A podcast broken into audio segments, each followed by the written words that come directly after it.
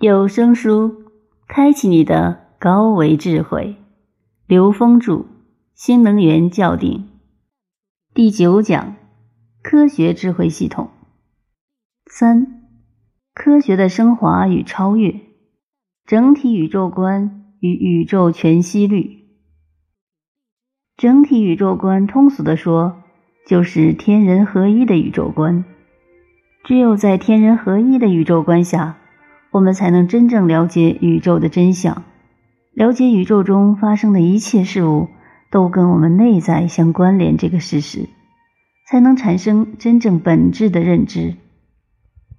在我们现实的三维世界里，大多数人注重的是以三维认知从下往上理解这个世界，特别是在近代，我们的商业文明使得我们过度注重于事物的价值观。把所有的东西都标价，我们被商业意识完全束缚。当商业意识拓展到人生的提升，若我们依然以商业意识去对待它，我们就会用标价定义这个人多少身价，那个人多少身价。如果我们以商业价值观去评判和衡量世界观的时候，我们想到的是经济发展指数。想到的是 GDP，到了宇宙这个境界的时候，我们就无法对其进行标价了，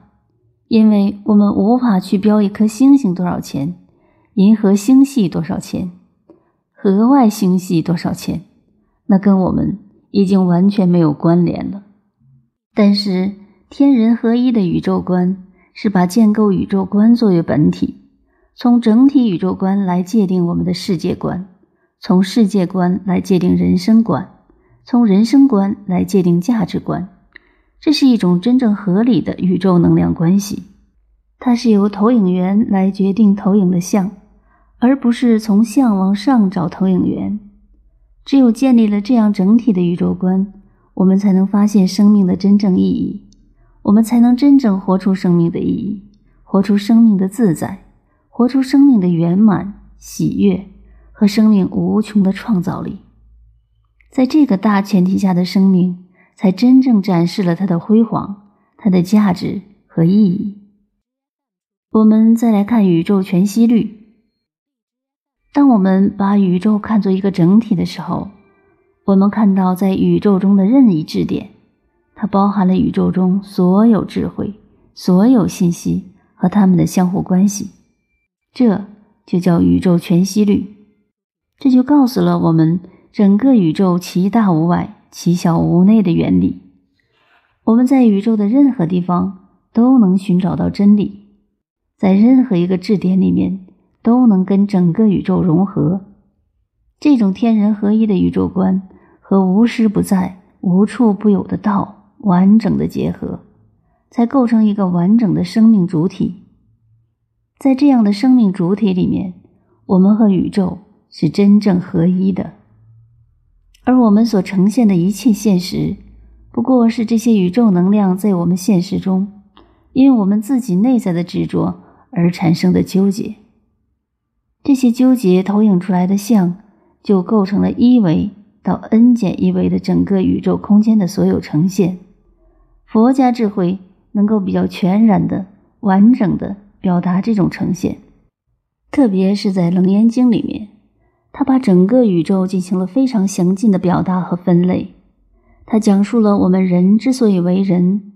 自然之所以存在，和我们人的意识之所以演化成如此复杂的现实的来龙去脉。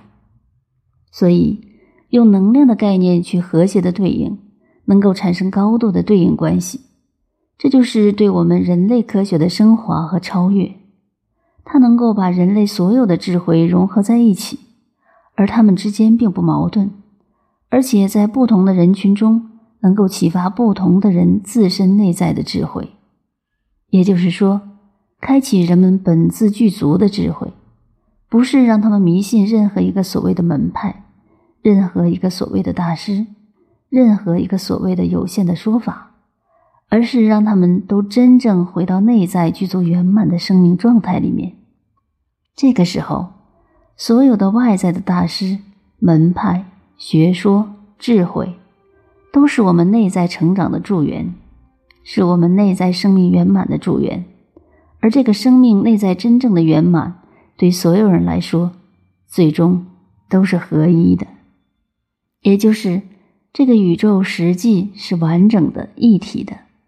只是因为每个不同认知的障碍，使我们分解为每个不同的个体。宇端科技实际上就是启发我们，人类最终会走向合一的境界，会指向圆满。而这个所谓的最后指向圆满，它所起到的作用，其实就是当下与自己的内在连接。这个连接的状态充满喜悦、快乐、自在和创造力。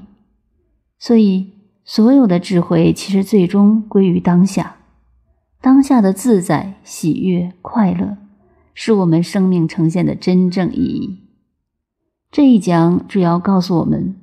人类科学发展的过去、现在和未来，最终的未来实际上是真正与宇宙整体合一，跟我们所有宗教指向的那个状态是全然一致的。